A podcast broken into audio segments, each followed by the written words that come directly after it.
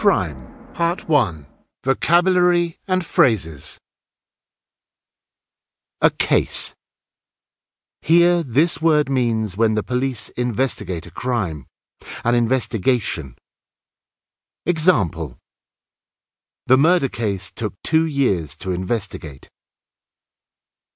A sting, or sting operation. This is sometimes called a police sting and is a complicated operation to catch criminals. Example The police sting took over a year but eventually closed the crime syndicate down. Notorious. This means famous for doing something bad or sometimes unorthodox. Example You could say that Bonnie and Clyde are famous but notorious would be a better description. When someone is picked up. To be picked up has many meanings, but here it refers to when someone is taken to the police station for further questioning. Example The escaped convict, someone who was in prison, was picked up when he tried to cross the border. Petty crime or petty criminal means a small crime or a small criminal, not a serious crime or criminal. Example 1. Stealing from shops is considered a petty crime. Example 2. He was known as a bit of a petty criminal, so everyone was shocked when he robbed a bank. The black market. This is when things are sold unofficially so they are not through formal channels and shops, they are untaxed. Example Black market cigarettes account for 30% of all cigarettes sold in the UK. When something doesn't stick.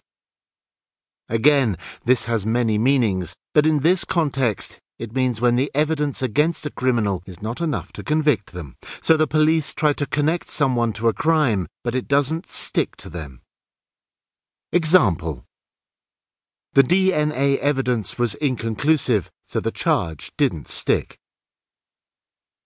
To be inadmissible in court. This is evidence that cannot be used in court. For some reason, the evidence has become useless.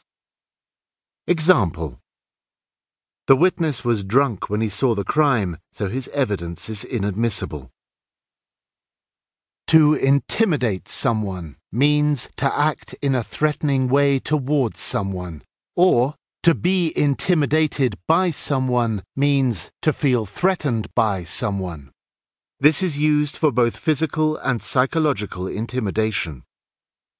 Example 1 He was always intimidating his wife. Example 2 His wife was intimidated by him. To buy someone off, or to be bought off. This is when someone is bribed to do something, to be paid by a criminal to ignore evidence, etc. Example 1 The criminal bought the policeman off. Example 2 the criminals in that town can do whatever they want because the whole police force has been bought off. When a criminal walks.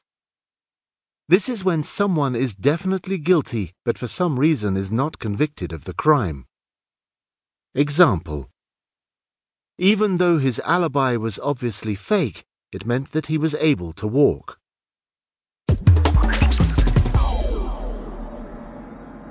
Crime, Part 2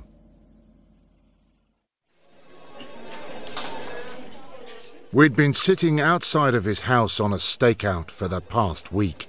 He had not left once, when suddenly at around 3 a.m. we spotted him. He got into his car and started driving towards the western part of town.